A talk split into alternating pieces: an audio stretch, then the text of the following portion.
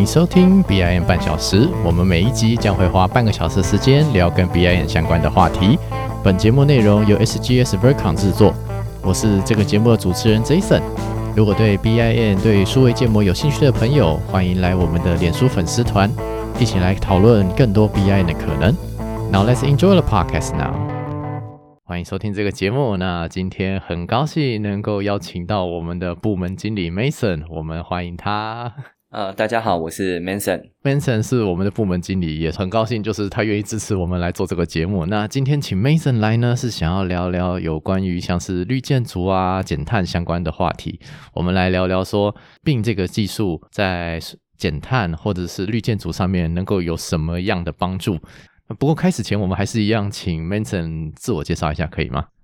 啊，大家好，我是 Manson。那其实我在 SGS。大概已经呃服务了超过十年以上的时间。我最早的这个专业背景的话，其实是在绿建筑跟呃建筑物的能源计算方面。那大概是因为一个因缘机会的关系哦，所以其实我在进入到 SGS 之前，其实我在一个营造单位呃任职过。那其实我从原本擅长的绿建筑跟建筑物能源计算的背景，然后后来到了这个营造单位之后。去进去实习跟实践了，学习跟实践了一段 BIM。那其实我当初会这样子去做选择的原因，其实是在于，就是说，因为 BIM 它是一个呃建筑物的资料库。那以往我们在做能源计算的时候呢，常是跟建筑师搭配，所以都要做很多的建筑物的设计跟修改。那我们常常里面在里面就修修改改里面的一些设计参数啊什么的。那传统的这个建筑能源分析的软体就很难做到这件事情。所以当时在我进入到这个营造单位去学习 BM 之后，那也透过一些案子的实践，诶，发现到很有趣的一件事情是，我们把能源的计算跟 BM 去做结合之后，它反而更有效率的去帮助我们建筑师去做设计的这一块。那后来呢？之所以我到了 SGS 之后呢，呃，逐步呃协助公司去开启有关于一些绿建筑的顾问，那或者是说应用 BM 做一些建筑物的呃能源分析啊、绿能计算等等，这大概就是我在 SGS 的呃从以前到现在。的一个基本的一个背景，我很喜欢一个说法，就是病就是建筑的资料库。那建这个资料库当然也是需要成本，不过就是不管是事前设计，或是中间施工，甚至是事后维运，其实都是蛮重要的。那这个问题是说，请问能源分析嘛？这个对于我这个做工程的人来说，能源分析听起来有点悬呐，能不能稍微定一下这什么意思？是啊，我想因为在绿建筑的各项指标里面，哈，嗯哼，其实除了我们要去做减碳，要让建筑物本身是一个健康的建。建筑物，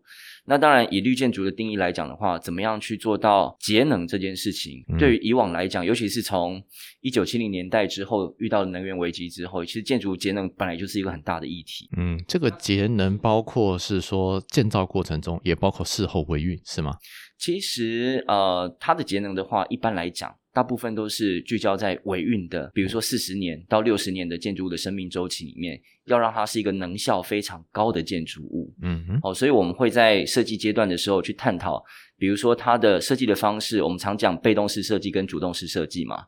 建筑物的朝向、开窗等等设计条件，到我们里面要选用什么样的设备，让它可以高效的运转。传统比较聚焦在。维运的期间，嗯哼，是好。那我们就如果用传统的方式，那可能我们讲说，呃，今天这个太阳没有遮到的地方，可能就不用开那么多冷气。可能我今天那个水资源的流向可能会影响整个建筑物的温度之类的。这是我目前想得到的这些东西。那这些就是利用病的技术，就是说可以让整个建筑物去计算说，到底未来会有多少的耗能，不管是耗电还是耗水，是吗？对，没有错。是。所以以往我们在做传统在做建筑物设计上。的时候，其实尤其是台湾的建筑是更多的关注的是业主的需求，他需要用哪一些空间？那这些空间用起来好不好用？那但是以往来讲的话呢，就是业主或者是建筑师本身会比较少去聚焦在呃这栋建筑物住起来舒不舒适，那或者是说在满足舒适的情况底下，有没有办法去减少能耗？那或者是比如说，像是我把这栋建筑物设计到符合到一个采光的标准，呃，自然通风的标准。那或者是说呢，我应用一些比较高效的呃建筑物的设备去做一些运转上面的优化。哦，来让这栋建筑未来在使用的时候会比较低耗能等等的这些部分，以往其实是比较少聚焦的。那后来其实到了差不多在呃，我们差不多在两千年之后，其实台湾的这个绿建筑的标章，或者是慢慢引入一些国外的绿建筑的理念跟认证的一些标准，开始在台湾慢慢的蓬勃发展起来。所以其实有越来越多的业主或者是建筑师开始接触到这样子的一个设计理念，或者是认证的部分。会开始慢慢关注到一些有关于怎么样让这个建筑物的节能设计更好的事情。那差不多，其实到二零一零年之后，其实台湾公共工程里面开始越来越多要求呃执行 B 案这件事情。嗯，那也有相关的这个政府机关单位会在推出他们的标案的时候，会要求应用 B M 去做一些能效上面的分析。嗯，所以其实以 B M 的资料库来讲的话，它可以放入我们以往。在做建筑物的能耗分析的时候，很多的设计理念跟设计参数。那刚才我就有讲到，比如说我们传统的绿建筑在做节能计算的时候，或者节能分析的时候，它会用采用，比如说像是被动式的设计，比如说我迎纳更好的通风，迎纳更好的阳光，那我是避免掉一些比较不好的建筑物的方位配置等等，来让这个建筑物只要你尽量的舒适，你就少开电灯，少开冷气。好，那另外一个是主动式的设计。主动式的设计就是说，在一些设计的条件、限地的条件不是那么好的情况底下，其实我们可以常看到像大陆，嗯，那或者是说像美国，因为他们地大，所以他们在规划一个社区的时候，他们可以保持很好的间距，呃，规划比较好的通风的环境，去尽量利用这些自然资源。但是因为我们台湾啊，就是有个特点是地小人稠，所以其实我们常在规划一块基地的时候，会发现到哇，旁边都是建筑物，我根本就没有办法有很好的自然资源的利用的方式，就没有太阳可能照不进来之类的。对对对，这个这个对我们来讲就是一个比较不利的条件。所以有时候啊，因为有一些基地它的本身的条件比较不利的情况底下，可能我们就要看。考虑采用设备的方式，或者是自动化控制的方式，来让它的运转更优化。所以这个我们就要主动式设计。所以不管是呃被动式的设计或主动式设计，就是我们运用什么设备，或者是我们运用什么设计的方式，其实都可以在 B I 里面呈现。那只要是我们忠实的把这一些相关的运转的资讯。好，把它放进去，其实 B I 可以帮我们产出一些有关于怎么样优化这个建筑物的设计资料。那只是看我们懂不懂得去使用它。是，就是刚刚 Mason 讲到几个点，第一个是绿建筑，一个是病的契约。就是至少我们，比方说，我们已经可以看到像是什么都根啊、围绕重建啊，就是你今天如果是绿建筑的话啊，那个可以容积率多少？其实这对建筑来说，其实会有一些容积上的奖励啦。这是已经就是法律还有各地的政府都有在推动的一件事情。那再来并的契约这部分是公共契约，就是它会在在里面就是加这份契约来说哦，记得要做病这件事情，记得要做数位建模建立建筑的资料库。那这两份事情其实就是说，呃，其实是可以结合在一起的，它的这两个技术是可以互通的。那那 Manson 这边讲到是说有主动设计跟被动设计嘛，有两种方式。就那我们这边又好奇一点是说，诶，他在建资料库的时候是怎么样计算说它的能耗是不是就是当然一定有它学理上的依据嘛？那那那如果是讲技术细节的话，会是怎么做呢？是，其实我觉得哈，能源分析建筑的能源分析这件事。情跟我们现在在台湾经常做的，而且是必要做的结构计算，其实非常类似的。因为我们在做一个建筑物的结构计算的时候，其实一般来讲，我们会需要建模型嘛，对不对？然后我们必须要把这个力传导的这个节点把它建立起来，然后把各项，比如说它的受力。承载的相关的参数，把它输入进去，然后我们就去模拟这个建筑物在结构上面的强度是不是符合我们需求的。但是这个是我们已经呃在政府方面已经建立了一套作业的标准。相关的计算方式，就是基本上那个就是有那种结构技师或是土木技师工会已经定好游戏规则了，就大概这样子算。对，那是在绿建筑这个部分有类似的组织或是单位有在管理这件事情吗？一般来讲，哈，比如说像在欧盟，因为他们有这个所谓的建筑的能源的证书，所以他们因为有了这样子的一个规范之后，所以相关也产生了一些行业的标准。那或者是说，像是呃需要特殊专长技术的人员，比如说他们就 energy assessor，就是能源的评估员，哦，他必须要考到相关的证照之后，他有建模的能力，他有现场评估的能力。所以，比如说像是一些新建建物，那或者是说要改建的建物，那必须就是要请这一些 energy assessor 去评估现在建筑物的现况，或者说它设计的状况。然后并且要用计算的方式，就像我们做结构计算一样，它必须要透过一个计算的标准，把这个建筑物的能耗的一个标准模拟出来。那为什么要模拟这个能耗的标准呢？因为他们建筑物哦，像我们的家电一样，其实是有分级的，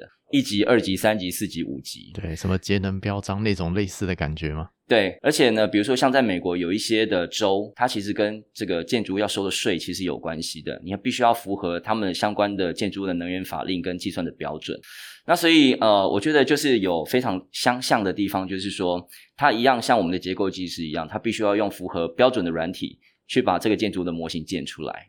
那它跟结构计算不一样的地方，就是说结构计算最主要是在算力的传递，但是呢。呃，我们在做能源计算的时候，它是要去计算热的传递，或是说热的流失，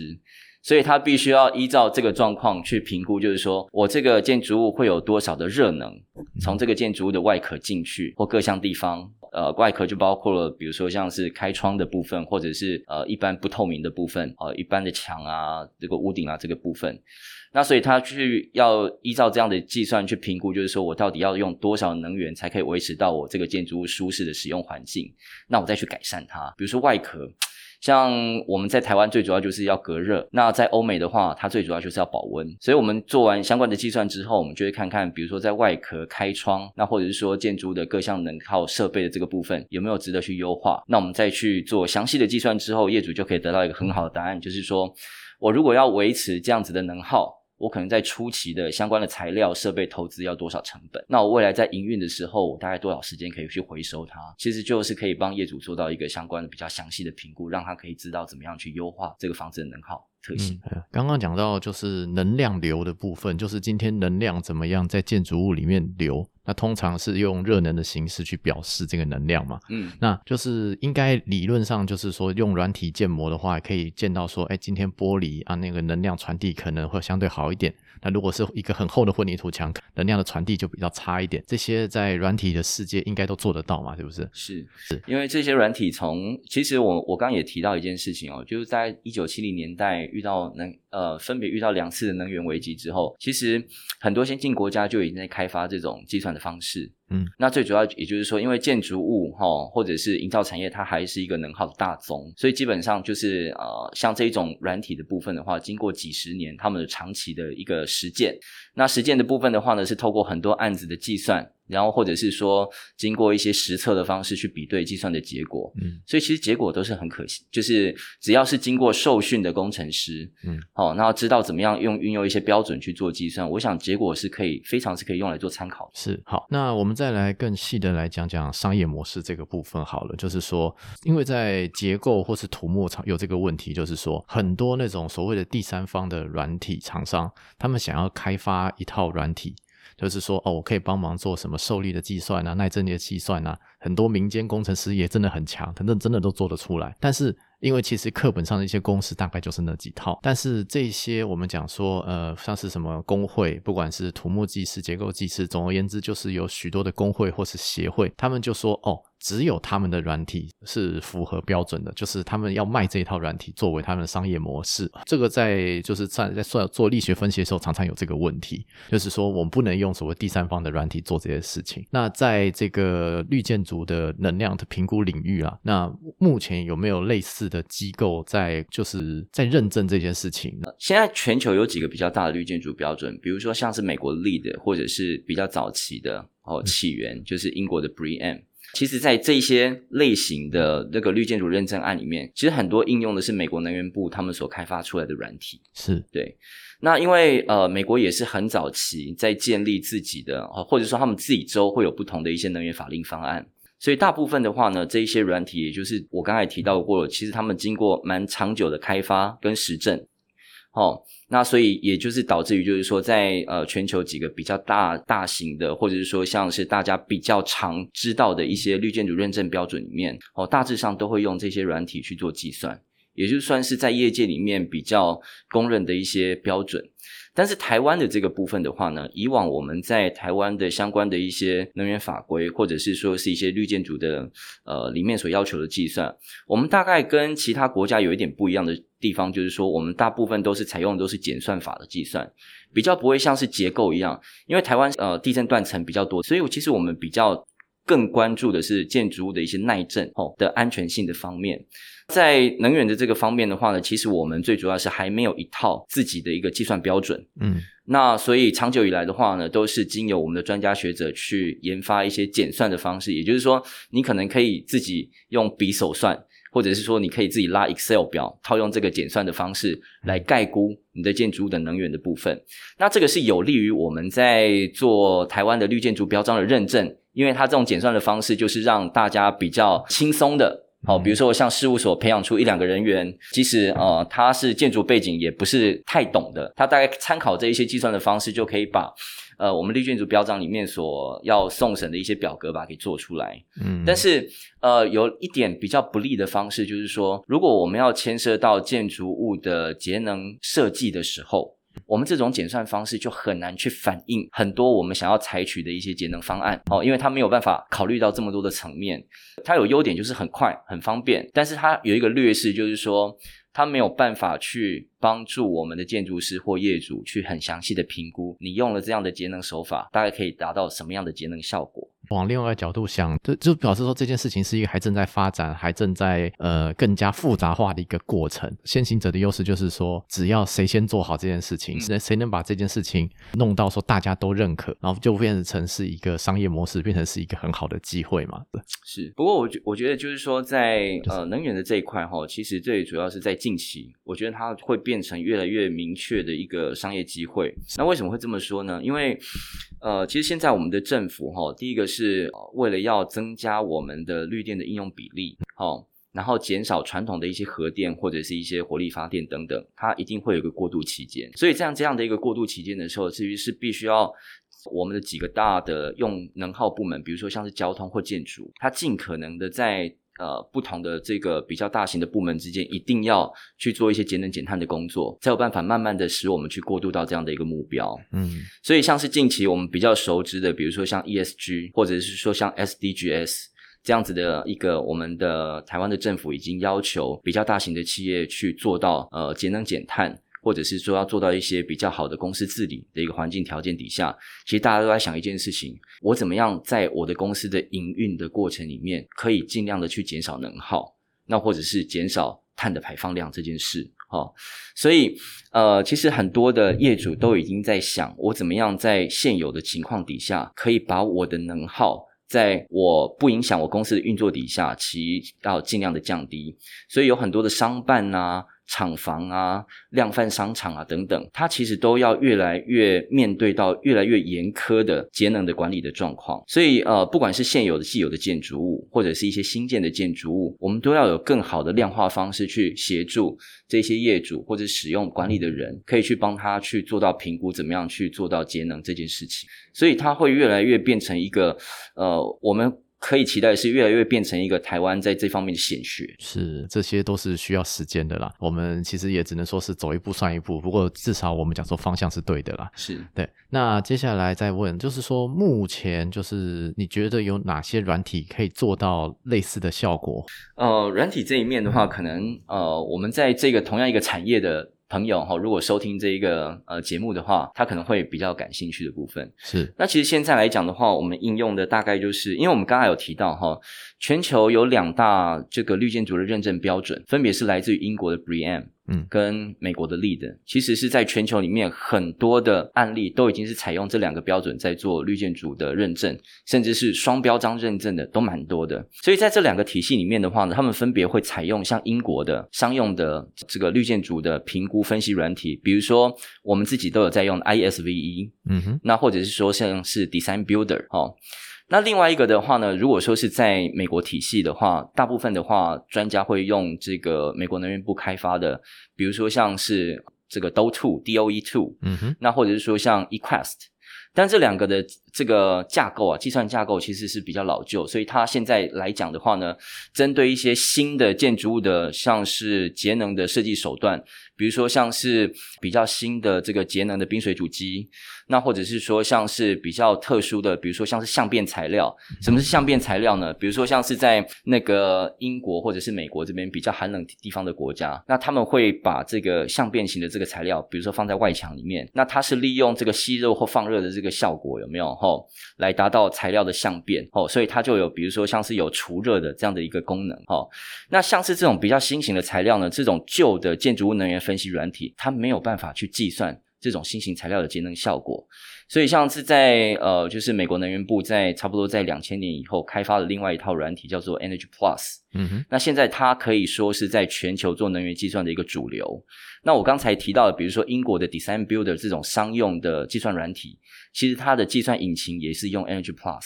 哦，那所以我们现在在做这个建筑物的比较，就是符合国际标准的计算的时候，能源计算的时候。都大概会采用这两个体系的软体会比较多。那这跟我们一般，比方说我们自己公司或者是我们自己做病的同仁比较常用的什么 Revit 这些，能够结合在一起吗？还是说就是可能模还是要再重建一套呢？因为我我们以往在用这种传统的能源分析软体哈，其实建建筑物的模型对我们来讲是一个非常非常大的苦。困难，因为第一个哈，就是说我们在打开一个电脑的时候，其实我们的使用者界面做的很方便的话，其实大家在建起模型会很快嘛，对不对？对，但相对的，也就是后面要很复杂的功能就很困难了。对对对，所以跟呃 BIM 的工具或者是平台结合，最大的好处是，我们在建制一些比较复杂的建筑物的外壳啊、量体的时候，我们就用 BIM 的工具去做这个初期的模型的搭建。这个有一个好处，就是说呢，我们在前期做一些设计的修修改改，BN 工具我们都比较熟悉嘛，所以很快。那第二个部分的话是柱梁、墙板、门窗这些材料，其实在 BN 的工具里面，它已经赋予了一些我们刚刚讲到的，我们在做能源计算的时候要有一些热的属性哦，比如说它是热传导率啊、光学的一些穿透率啊、它的材料的厚度啊相关的属性，哎，基本上这些资料我们都可以在 BN 的模型里面去做输入了。是，甚至是这栋建筑物在运行的时候的时程表相关的一些空调的设备、照明的设备，其实在我们的 BN 模型也已经都有了嘛，对不对？所以我们只要知道，就是说在我们现在有了一个模型的情况底下，其实现在很多的能源计算软体都有跟 BIM 模型去做相衔接的一个我们叫做接口，也就是说它可能有一个简单的 API 程式，那或者是说有一些呃 plug in 外挂，那我们可以把这些资讯丢到我们后端的能源分析的软体里面去。他就把我们筛选过的一些相关的建筑物的建材的资料、运行的时间表，哦，相关的一些设计条件，就把它输入进去，那可以更快的帮助我们做设计修改跟分析。所以其实现在 BIM 的工具跟这些能源分析软体的结合，其实是。呃，不是在短期间的事情了，其实是一一个中长期已经在发展，而且很多的建筑师或者是相关的能源计算专家已经开始在这样子用的一件事情。嗯，那显然是说，在国外已经有实际的案例，有实际的功能，有软体可以应用。那在台湾这边就是一个还在开发的市场，所以可以说就是一个蛮有趣的机会啦，可以这样子说吧。是是，没有错。工商服务时间。嗨，大家好，我是 SGS 的业务，我是米娜，希望能透过一系列的节目分享与访谈，让大家对于 B 案有更多的认识。如果有 B 案的相关需求，要购买软体，要专案导入、专案外包，找 B 案顾问，要做 ISO 一九六零认证等等，欢迎随时找我联系哦。以下资讯栏有我的联络方式，还有问卷连结，也想请您花一两分钟给我们一些宝贵的意见。我们会从问卷中抽出三位，获得我们的精美 USB。SGS 的 Mina 是您的 B I 好伙伴，欢迎找我哟。那我们来聊聊，就是台湾这边目前有没有什么实际的案例呢？其实我们大概我从呃进到 S 二零一二年进到 SGS 吧。其实我自己本身那时候跟部门的同事在做相关的，比如说像是建筑的能源分析，那或者说相关的一些物理环境计算等等。好，比如说我们可能会计算建筑的采光、自然通风，那或者是说像我们遇到比较特殊的案子，要计算建筑物的外壳的眩光问题，对于车型、人行会不会有影响？其实基本上，我们长久以来都一直是用 BIM 的工具做前期的模型的搭建、参数的输入，然后再用后期的相对应的。比如说像是建筑物理的分析软体，或者说像是能源分析的软体，在产出这些比较专业的报告，其实我们都是一路以来都是这样做的方式。那为什么我们我们一定要这样子做呢？其实就如同跟大家分享的一件事情，就是说在前期设计的时候，建筑师很快都是想要跟你要答案。嗯，那如果我们用传统的呃软体或者是说传统的流程程来做这样的一个呃计算的话，其实它跟不上我们建筑师的设计速度。所以后来我们就一路调整成前期用 B N 的工具，或是建筑师的模型，然后把它放入我们觉得呃这个必要的参数或者是相关的计算条件，我们就再直接把它导出到能源分析软体里面去出比较专业的报告。所以这个其实是我们一路以来都。经常在这样做的事情，不只是病还在发展，绿建筑这个部分也在发展。就是走到后面，等这个资料库的建制方法都已经非常的全面的时候，就是等于是这个市场就是可以更快速的能够得到答案，而且能够解决对应的问题。这是目前一个非常大的趋势了。那希望就是未来说能够在病这个技术，或者是在绿建筑减碳这条路上面，就是病的技术可以多多做一些事情啊。这是我们自己期待的。其实我我觉得大家可以。可以再进一步去思考一件事情，哈，是因为其实现在我们的金管会在二零二五年已经要求，就是说资本额十亿以上的公司必须要开始从以前的 CSR，也就是企业的社会责任的报告书，开始正式改制为永续发展报告。也就是说，你必须要把相关的 ESG 的议题结合起来。所以很多的公司都开始面临到，不管是公司的治理方面，或者说对于社会的责任，还有就是说在一些节能减碳。的方面都必须要做出一些回应，所以其实也有很多客户已经在问到，就是说，比如说是一个呃设计或者是施工行业哦，那我要怎么样去呃导入 B M，并且能够让 B M 跟 E S G 的议题去相结合？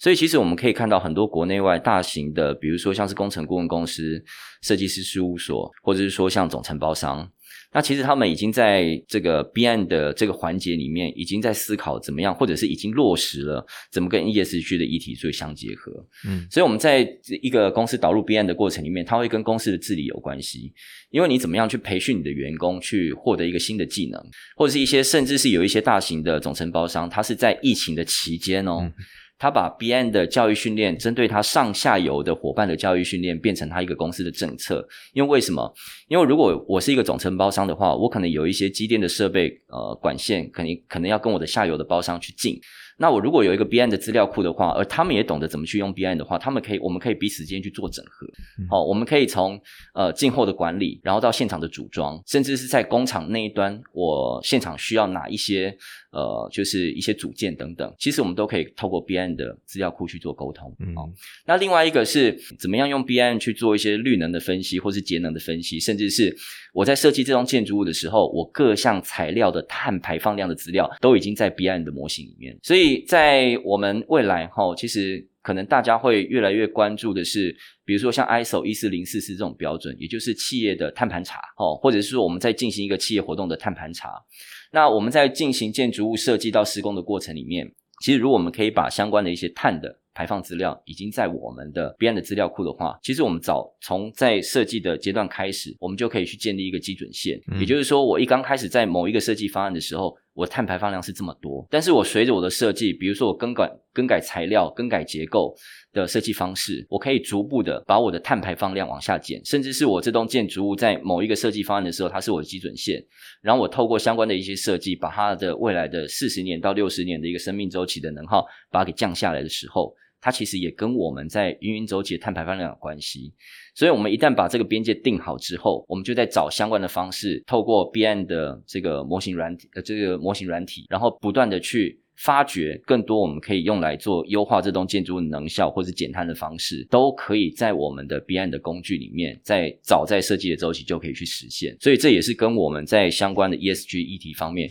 其实也有很大的一个关系。那甚至是我觉得未来大家可以更关注的一点是，我想哈，它因为正因为台湾是地狭人稠啦，吼，所以有一些老旧建筑物。还有一些旧有厂房的这个能效怎么样去提升起来？所以在一些旧有建筑物的改建、扩建的案子里面，怎么样应用 BI 模型去收集你这栋建筑物现有的运营资讯，然后再把你想要做的一些优化设计再呈现到。你的这个改建跟扩建案里面，其实也是我觉得也是一个趋势之一。所以我觉得 B N 哦，它之所以它呃，大家之所以会去运用它，除了三 D 视觉化以外，其实它资料库的这样的一个特性，还有就是可以它把资料转出来用作很多不同方面的计算，这个特性其实都是很重要的一个环节。哦，所以我想它的一些应用啊，或者是说像深度结合一些。环境优化、能效优化，甚至是在 ESG 里面相关议题，它都还有一些发挥的间哦，优化的空间。所以我觉得这也是大家在未来的不同的商业模式里面都还有值得琢磨的一个部分。错，就是消弭资讯不对称，会其实一直是一个很大的商机啦。那并目前看起来是目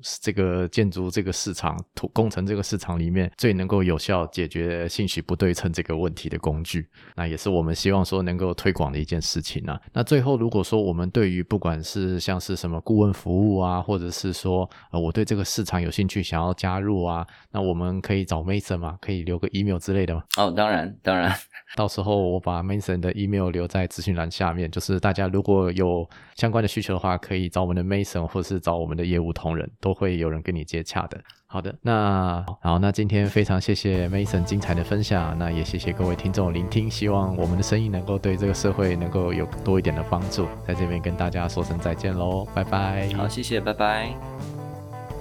大家先不要急着关掉哦，请再给我一点点时间。那大家好，我这边是 SGS 的 HR Amy。那相信大家在听完我们 BIM 团队伙伴们的介绍，对于我们 BIM 这个领域应该有更多的理解。那假设说你对于这个具有创新、具有发展性的领域有兴趣，却不知道怎么开始的听众们，那我在这边要跟你们分享一个好消息，就是我们这边 SGS Vercom 正在招募 BIM 工程师以及实习生的职缺。那不论你是刚毕业，或者是你是想要转职的朋友们，只要你对于我们 BIM 的工作是具有热忱的，都非常欢迎来投递我们这边的履历。那我们 BIM 团队呢，是一个活泼而且注重沟通及创新的团队，那就欢迎跟我们互相约时间，然后交流你们的想法哦。在资讯栏底下都有放我们人才招募相关的一些连接跟资料，那就欢迎大家加入我们 BIM 的大家庭喽。